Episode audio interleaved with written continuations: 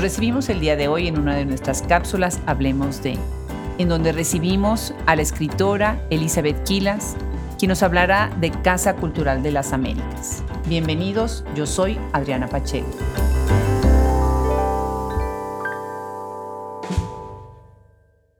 En estas cápsulas Hablemos de, tenemos la oportunidad de hablar con personas que han influido en muchos aspectos de la literatura y de la cultura en varios países de Latinoamérica y en los Estados Unidos. El día de hoy tenemos el gusto de invitar a Elizabeth Quila, quien nos va a platicar de su carrera, el trabajo que ha hecho dentro de la Fundación Casa Cultural de las Américas. Bienvenida Elizabeth, muchísimas gracias por acercarte a Hablemos Escritoras. Gracias a ti por esta labor que estás haciendo, que es mucho, muy importante para nosotras las mujeres. Pues al contrario, la verdad es que tú también has hecho un trabajo muy importante dentro de Houston y bueno, pues empecemos primero. Tú eres originaria de Ecuador, ¿verdad? Qué bárbaro, qué talento las ecuatorianas. Hay tanto trabajo que en ese país y todas las que están en la diáspora originarias de, Ecuador. Cuéntanos un poco, eh, tú vives en Estados Unidos, ¿cuál ha sido tu formación? Bueno, sí, vivo en Estados Unidos desde hace algunos años, que nací y crecí en Guayaquil, estudié en la Universidad Católica Santiago de Guayaquil, Luego eh, estudié literatura y comunicación social paralelamente. De manera posterior, con el ánimo de fraguar la psique de mis personajes, empecé a estudiar psicología, pero solamente con ánimo literario, pero finalmente se convirtió en mi, mi modus vivendi, en la parte que hacía que pudiera producir en todas las formas la psicología. Y eso te ha ayudado además, no nada más en construir los personajes, sino también entiendo que has trabajado mucho con la comunidad y con la cuestión educativa, ¿verdad? Así es, a partir de esto, como te digo, el origen fue crear la psique de mis personajes. Finalmente se convirtió en mi pasión tanto como la literatura y he trabajado en el área psicológica y psicoanalítica por casi dos décadas, tanto en Ecuador, en Argentina, en España y acá en Estados Unidos. Qué maravilla, qué maravilla. Y también has trabajado en hospitales mentales, ¿verdad? En cuestión de neurociencias y en salud mental. Y estoy acordándome de una entrevista eh, muy linda que acabamos de tener con Lola Ancira, quien hablaba de un hospital psiquiátrico en uno de sus libros, un hospital muy famoso en México, La Castañeda. Cuéntanos si de alguna manera esta idea de trabajar con la salud mental también ha influido tu literatura. Definitivamente, cuando eh, leas eh, mi obra o parte de mi obra, te vas a dar cuenta que casi todo está basado en casos, en patologías, y el argumento se desarrolla casi siempre a partir de esto. Qué bien, pues muy interesante. Déjenme comentarles que eh, Elizabeth fue nombrada también por la alcaldía de Houston y por la Asociación de Ecuatorianos en los Estados Unidos en distintas ocasiones como una de las personas que más ha influido dentro de la comunidad. Pues felicidades, Elizabeth, por esas distinciones. Y sí, efectivamente, veo que tienes varios libros, varias novelas. El último de ellos es El cadáver que envejece dentro de su tumba con vaso roto en el 2020. Pues muchas, muchas felicidades. Y bueno, el día de hoy nos acompañas también por un aspecto muy importante en tu carrera que es haber fundado Casa Cultural de las Américas. ¿Qué es Casa Cultural de las Américas y en dónde está? Creo que es uno de los hijos más hermosos que tengo, porque tuve, porque lo apadrinaron los seres humanos más talentosos y maravillosos del planeta desde los voluntarios que se unieron conmigo en este proyecto.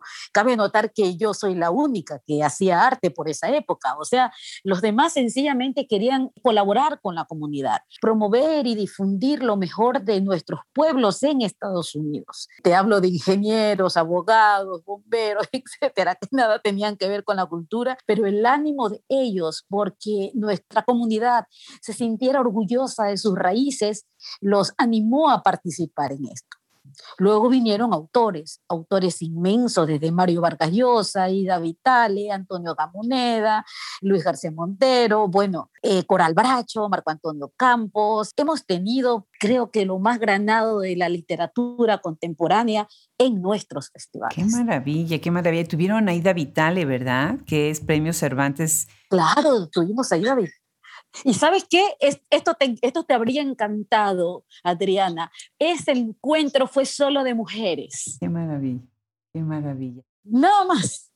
Diana Velesi, eh, eh, Ida, Xiomara España, o sea, solo de mujeres. Fue maravilloso. No, no, no, pues qué gusto. Bueno, también han tenido académicos y catedráticos, algunos muy buenos amigos de nuestro proyecto y de mi carrera como, como académica, como José Ramón, que estuvo ahí también hace tiempo, ¿verdad? José Ramón Serra. Con José, José Ramón se creó una relación maravillosa de apoyo en todo, de todo tipo. Él fue quien, la pieza principal para que Coral Bracho nos acompañase. Él, él, nos ayudó muchísimo, nos ayudó con la selección, nos ayudó con, con, todo y definitivamente es uno de los pilares de Casa Cultural. Qué bien, qué bien. Bueno, pues entonces tenemos que ir a la página web para ver de qué se trata, ¿verdad? Porque bueno, dan conferencias, pero hacen muchas otras cosas, ¿no? Solíamos hacer varios eventos por año, Adriana, pero como te dije eh, hace un momento, eh, somos voluntarios, absolutamente todos somos voluntarios. Y en este país la agenda cada vez se vuelve más estrecha, tú lo sabes. Por ende, por ende se decidió hasta este momento, o sea, año 2020, en 2021 eh, organizar solamente un evento anual, que es el Gran Festival, donde, ah, donde tenemos eh, literatura, música, esta vez se va a incluir plástica. Estamos organizando solo un evento. Por eso cuando tú me preguntas que si aún estábamos available en Casa Cultural de las Américas, porque no veías ningún otro movimiento en la página web, es porque definitivamente estamos ahorita finiquitando nuestra nueva sociedad con el Museo de Fine Arts y a partir de eso se va a poner en la web, se va a subir a todas las redes el nuevo, el nuevo festival, el nuevo proyecto. Qué bien. Esto está ubicado entonces en Houston pero ¿tienen algunas alianzas con otros estados, otras ciudades en la Unión Americana? Está en Houston, pero eh, lo hemos internacionalizado, lo hemos llevado a Italia en sociedad con la Sapiencia, lo hemos llevado a Madrid en sociedad con Casa de América, lo llevamos a Querétaro en sociedad con el Museo Contemporáneo, hemos llevado como en tres ocasiones hasta San Antonio, pero definitivamente la sede es aquí, es en Houston, Texas. ¿Y tú pensarías que de manera específica esta asociación, este grupo ha ayudado las mujeres latinoamericanas viviendo en Estados Unidos de alguna manera?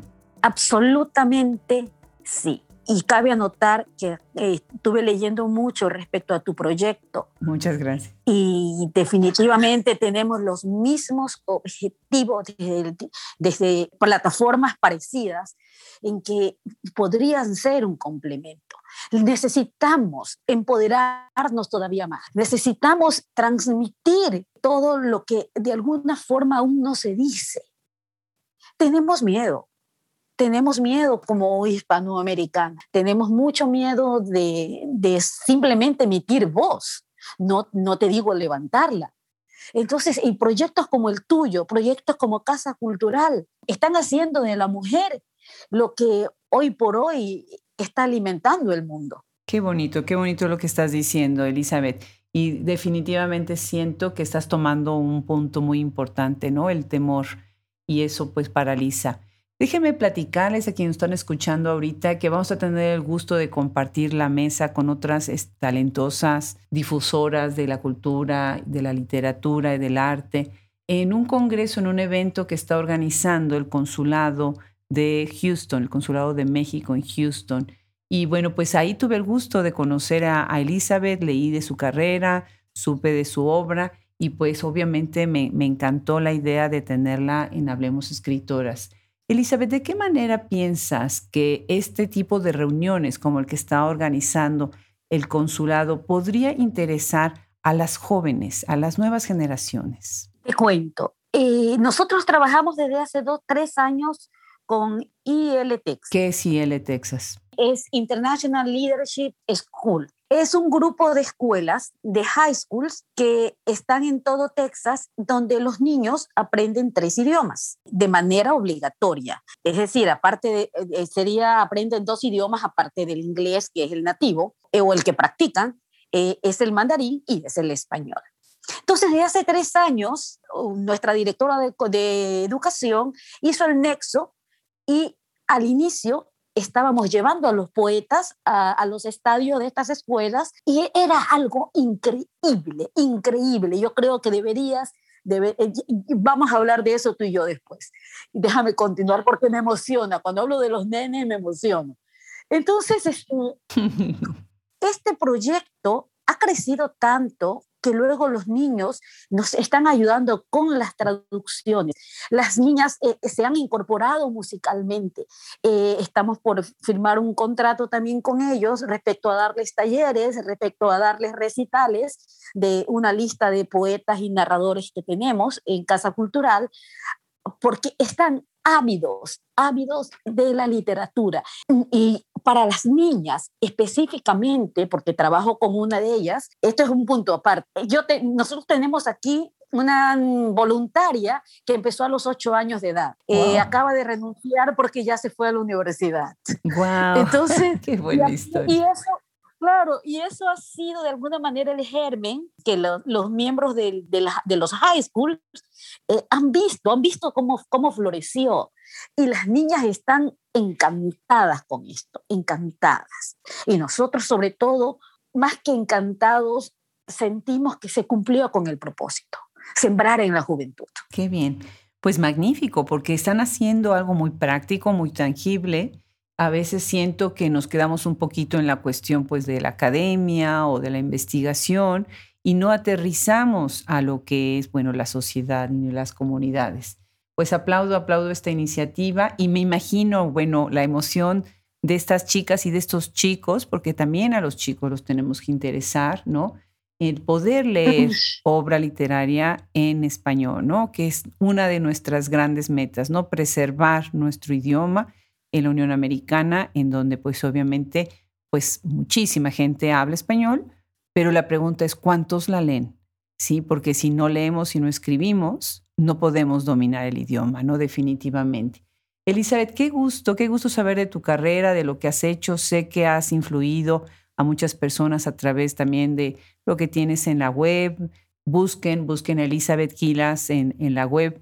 Podrán ver que tiene un perfil muy interesante y muy rico y estamos muy contentos de que ahora te tengamos en Hablemos Escritoras. No, y me gustaría también tenerlos a ustedes, tenerlas a ustedes en Casa Cultural de las Américas, porque nuestro objetivo es exactamente el mismo, promover y difundir lo mejor de nuestros pueblos en Estados Unidos. Definitivamente será un placer, será un placer. Elizabeth, si quieres agregar algo para cerrar esta cápsula y de nuevo muchísimas gracias por estar con nosotros. Eh, sí, me gustaría agregar que en la actualidad, eh, desde, el, noviembre del 2021, noviembre del 2021, no, noviembre del 2020, uno llega al 2021, este, nuestro presidente es el maestro eh, Luis Armenta Malpica, mexicano un poeta multipremiado que realmente está haciendo una labor maravillosa porque además está incluyendo las memorias, está haciendo algo mucho más tangible que lo que estábamos haciendo hasta este momento. Así que los invitamos, el festival está por venir 3 y 4 y 5 de noviembre en el Museo de Fine Arts con un grupo de voluntarios que tienen la sangre muy, muy, muy ardiente en pos de nuestras comunidades. Magnífico, pues anotado ya para noviembre, tenemos que tenerlo ya en la agenda. Un abrazo muy grande aquí cerquita desde Austin hasta Houston, Texas, con mucho cariño. Muchísimas gracias, Elizabeth. Igualmente, gracias. Adiós.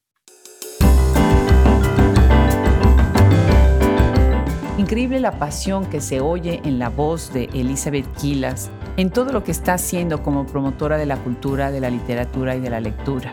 Acérquense a su trabajo y a su obra y nosotros le agradecemos el que se haya sumado a Hablemos Escritoras. Muchísimas gracias al equipo que conforma Hablemos Escritoras. Sin él esto no sería posible. Le agradecemos a Fernando Macías y Cristian Josefi en la edición, Andrea Macías Jiménez Social Media, Wilfredo Burgos Matos, Liliana Valenzuela, Alejandra Márquez, Fran Denstedt, Juliana Zambrano, Verónica Ríos, Gaele Calvez. Se despide hasta el próximo episodio, Adriana Pacheco.